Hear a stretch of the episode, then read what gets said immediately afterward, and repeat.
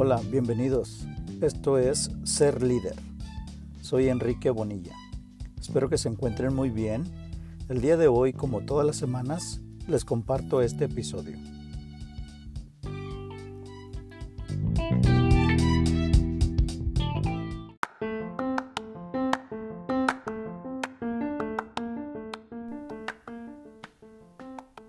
Buen día, bienvenidos al episodio 3 sobre self-authorship o autoría propia.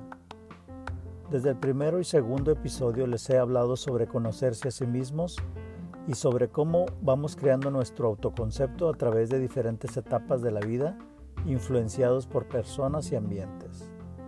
En esta ocasión hablaremos sobre la autoría propia, que tiene mucha relación con el autoconocimiento y autoconcepto.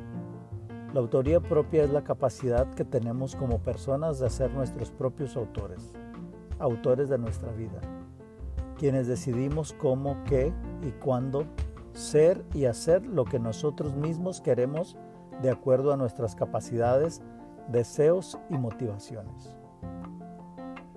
Para llegar a la autoría propia también hay que pasar por un proceso, que es el mismo de autoconocerse y crear tu autoconcepto. No voy a hablar estrictamente de la teoría del self-authorship. Lo que les quiero compartir es más bien algo práctico que te puede ayudar a la autoría propia.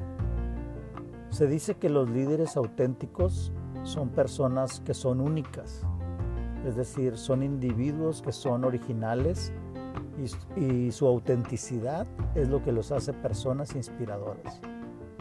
Estas personas con autoría propia eligen sus propios valores, e identidad.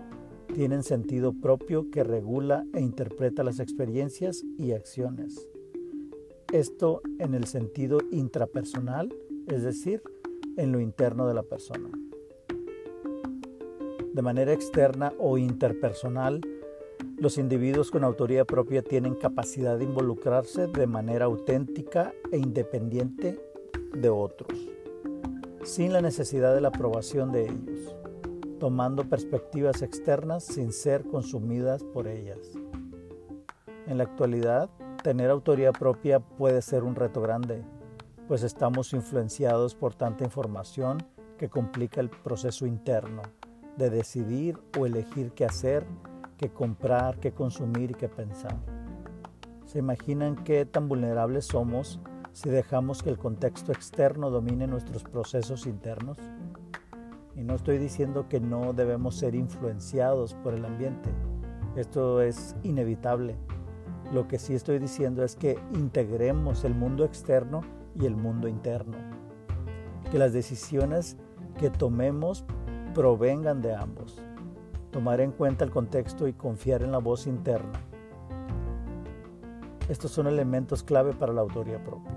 Confiar en la voz interna construir un fundamento interno, es decir, tener una filosofía personal, saber qué valores practicamos y por qué practicamos esos valores, asegurar compromisos internos, es decir, vivir auténticamente, siguiendo convicciones propias, integrar mundos internos y externos. Esto es tomar en cuenta el contexto donde vivimos y convivimos y la, y la filosofía personal.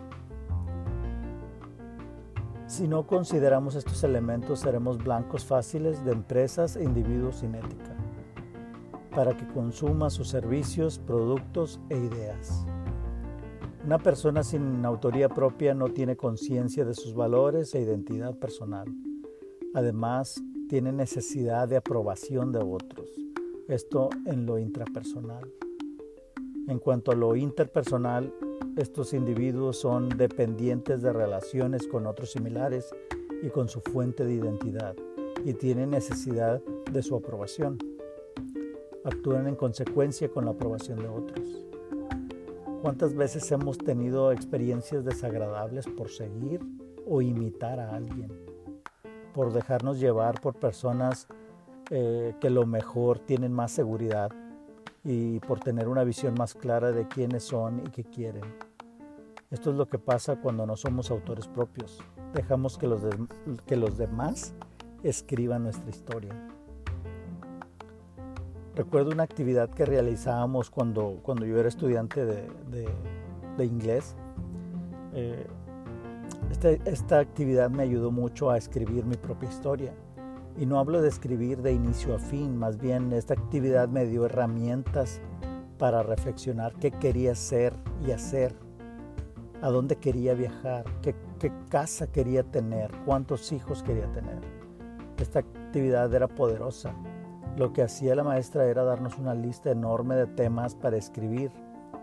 La tarea consistía en escribir un journal o diario. Todos los días escribíamos una cuartilla sobre un tema de esta lista. Al final de la semana entregábamos cinco cuartillas sobre cinco temas diferentes. Con esta actividad identifiqué mis metas, mis sueños, mis aspiraciones. Lo más importante era la retroalimentación de la maestra que nos alentaba a seguir mientras corregía nuestros errores de ortografía.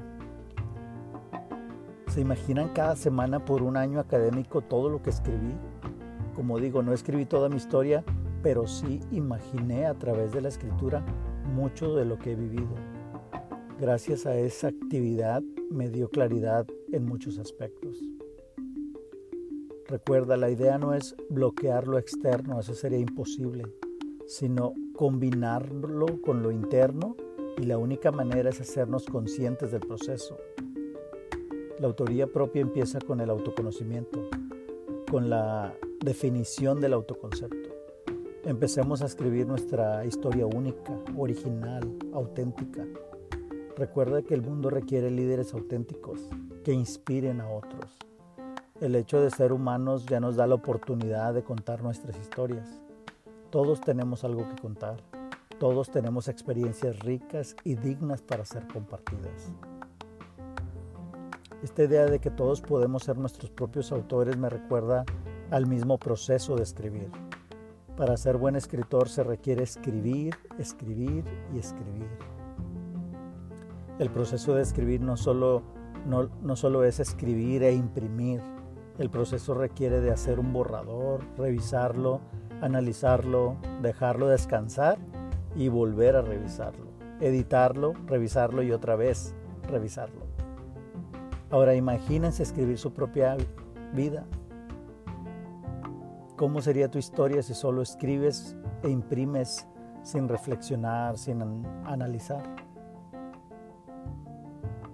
Para llegar al self-authorship, como ya te he mencionado, es necesario confiar en la voz interna, construir un fundamento interno, tener una filosofía personal, saber los valores que practicas, asegurar compromisos internos, es decir, vivir auténticamente siguiendo tus propias convicciones. Integra mundos internos y externos. Esto es tomar en cuenta el contexto donde vives y donde convives con los demás y cómo se relaciona con tu filosofía personal, con tus valores. Estos elementos le dan estructura a tu historia de vida. Escríbela y recuerda que siempre podemos corregir y reescribir. Tal vez no podemos cambiar el pasado, pero siempre podremos crear un presente mejor y un futuro prometedor. La autoría propia te ayuda a desarrollar tu liderazgo personal y por lo tanto te habilita a ser un individuo con liderazgo auténtico, capaz de inspirar a otros a escribir su propia historia.